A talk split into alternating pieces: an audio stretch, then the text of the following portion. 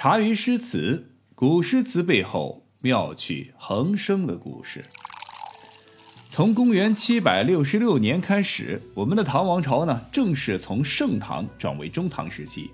两年后，也就是公元七百六十八年这一年，又有两位诗人同时降生。不过这一次啊，是一男一女二位诗人。男诗人之前我们在《孟郊篇》里面就提到过，那就是唐宋八大家之首的韩愈。另外一位呢，则是女诗人。所以呢，秉承 “lady first” 的原则，我们就先讲讲这位唐朝女诗人吧。众所周知啊，我国古代封建社会推崇的是女子无才便是德，认为女子只能在家相夫教子，所以大多数的女子是没有机会去读书的。这是对女性啊极度的不平等，是一种赤裸裸的歧视。而且呢，那个时候女孩呢不仅很少有读书的机会，连出门都受到了限制。正所谓大门不出，二门不进，讲的就是那个时候的女孩子们呢只能待在家中练习女工，这是她们真实生活的一个写照。变相的说法呢，这其实也是男性对女性的一种霸道的占有。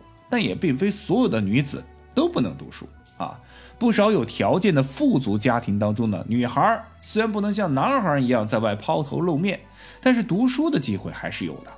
特别是唐朝有了武则天这位女皇帝以后，生活在这个神奇朝代的女性还真不是男性社会的附属品。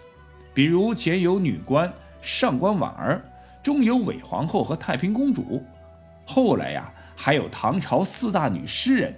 李治、薛涛、刘彩春和鱼玄机，哪个不是把男人们玩的是团团转的？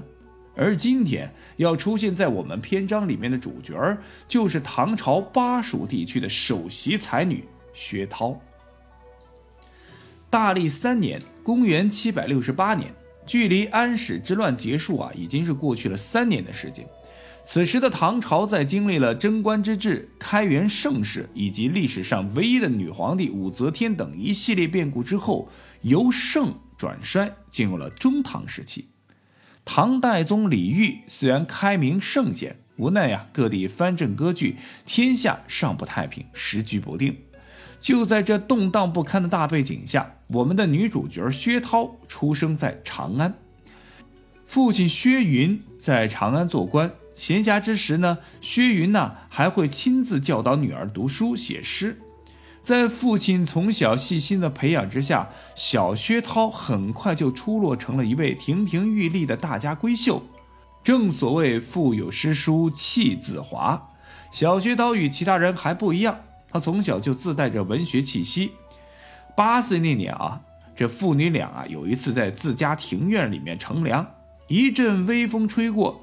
院里的梧桐树沙沙作响，薛云呢灵感迸发，脱口而出：“庭除一古桐，耸干入云中。”小薛涛坐在旁边稍作沉吟，立马接了一句：“知吟南北鸟，夜送往来风。”薛云听罢，先是一愣，随即哈哈大笑。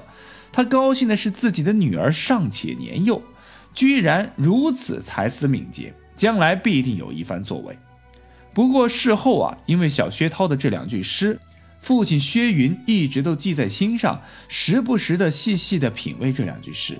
但是越想啊，越有些担忧，因为这两句诗中的两个对仗动词“迎”和“送”，是对青楼女子生活的写照。难道小薛涛今后要沦落红尘？成为青楼女子吗？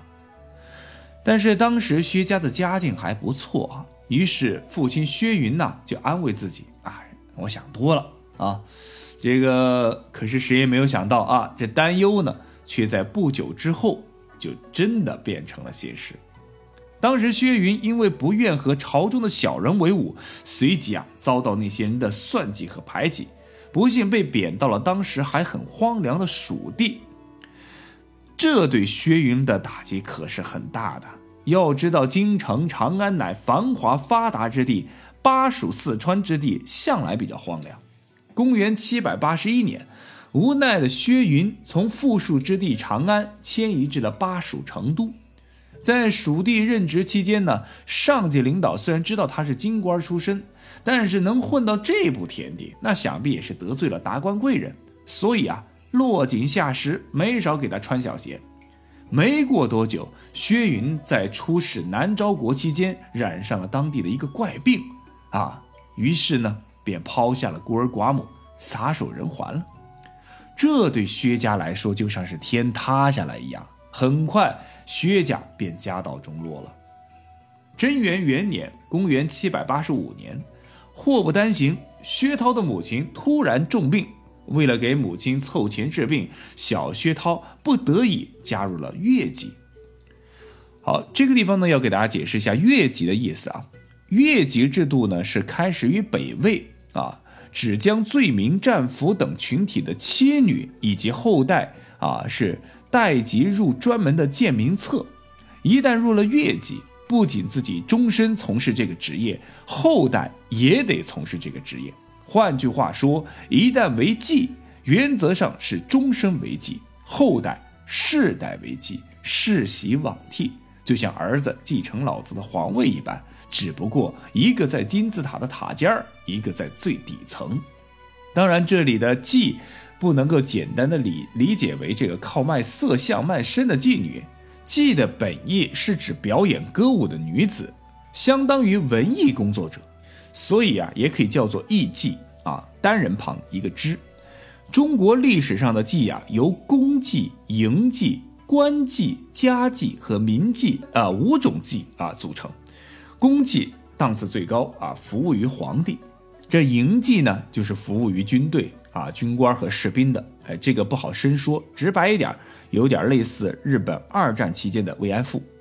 那官妓呢，顾名思义，官府之妓是服务于各级地方长官的妓女；而家妓则是达官贵人自家养的；而民妓呢，可能更接近于今天人们所理解的妓女啊，活跃于市井。在这五类的妓女当中，前三类公祭、官祭、营祭是有朝廷正式编制的，也就是越级，类似于今天的事业编制啊。按照现在的理解，他们也算是体制内的艺妓，尽管没有政治地位且卑贱，但至少有五险一金，养家糊口没有问题，由朝廷财政供养。说实话，我们不要小瞧了唐朝时期的艺妓和妓院啊。现在能读到的唐诗宋词，还真得感谢这些妓女和妓院。要不是他们，哪里还有什么人有悲欢离合，月有阴晴圆缺，早就尸骨无存了。在当时，要推广自己的作品，妓院是最大且唯一的传媒机构，也是有效的一个自媒体。文艺的力量和风月场所的结合，将看似风马牛不相及的两端紧紧地联系在一起。有人说，人家公妓、官妓是只卖艺不卖身，哈，我呸啊！一个处于社会顶端的人要睡一个处于社会底层的人，你告诉我啊？官人，奴家只卖艺不卖身，那那你试试。要践行奴家只卖艺不卖身的，可能只有以命相搏了。所以，不管是哪种妓，啊，不管你是这个女字旁的妓，还是单人旁的妓，艺妓也好，还是卖身妓，都得找一个靠山。但是，所谓靠山，如同千里马遇伯乐，是可遇不可求的。这跟当官走事业编是一样的道理啊。这要讲机缘。就算你是诗仙李白，如果不是爬山锻炼遇上了贺知章老大爷，你能成谪仙？啊！但我们的薛涛就是这个世界上最幸运的啊艺妓了。刚进入青楼还不到一年的薛涛，在一次酒宴当中获得了一个千载难逢的好机会。时任中书令韦高出任剑南西川节度使。韦高何许人也？中晚唐时期最后一位名将。在一次酒宴当中，韦高让薛涛即兴赋诗一首，薛涛神态从容地拿过纸笔，提笔而就《夜巫山庙》。韦高看罢，啊，拍案叫绝呀！这首诗完全不像出自一个小女子之手啊！乱园低处访高堂，路入烟霞草木香，山色未能望宋玉，水声犹是哭襄王。朝朝夜夜阳台下，惟雨惟云楚国王。惆怅庙前多少柳，春来空斗画眉长。这首诗一开场啊，乱园低处访高堂，路人烟霞草木香。这一句啊，是从近景来描写的，读来仿佛身临其境的通真。有不住的原声，有飘渺的烟雾，有醉人的芳香，以声色味来构成整幅立体画面。随着薛涛笔墨间，先是进入凄厉神秘的处所，后渐入迷人的佳境。山色未能望宋玉，水声犹是哭襄王。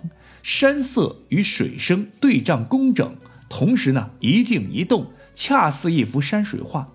这是薛涛远远观望的结果，是远景的描写。宋玉与楚襄王同是楚国人，此书引入二人的典故，不仅彰显了薛涛文学功底的深厚，更加增加了这个高唐关的历史韵味，同时也吸引着读者们继续探寻。那么接下来又写到“朝朝夜夜阳台下，惟雨惟云楚国王”这一句里边，薛涛又用了一个典故。啊，战国时期楚国诗人宋玉在《高唐赋》当中描写神女在离开楚襄王的时候，告辞说：“妾在巫山之阳，高丘之足，但为朝云，暮为行雨，朝朝暮暮阳台之下。”薛涛在这里化用这些历史典故，暗含规劝之意。作为一个乐伎，能有如此见识。在韦高和当时的众人看来，那是大为叹服啊！这样，薛涛的目的也就达到了。同时，这一典故还有另外一层寓意啊：君臣遇合之难，神女居于巫山之阳，中间有高丘阻隔，所以要遇见知遇者，可谓是难上加难。正所谓千里马常有，而伯乐不常有。薛涛在心中不断的感叹啊，自己空有文学诗才，未能遇到赏识者是何其不幸。到了最后啊，最后这一句“春来空斗画眉长”，古人常用柳叶来比喻女子的眉毛。薛涛虽然满腹才华，但是在这样一个男权社会，他也不得不正视这一点，而为自己的不幸身世遭遇感叹。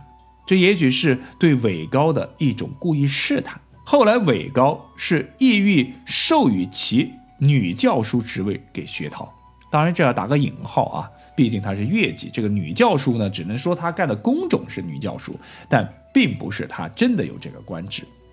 但是这里也正说明了薛涛以退为进的聪明之举。全诗引用典故，含韵无穷，既已表明心迹，景物描写如画境。啊，用语啊是对仗工整，是一首绝妙的七律之作。这首诗可以说是薛涛的成名之作。就此，薛涛声名鹊起，从此达官贵人中没有盛宴，才貌双全、色艺双绝的薛涛，成为了试验的不二人选。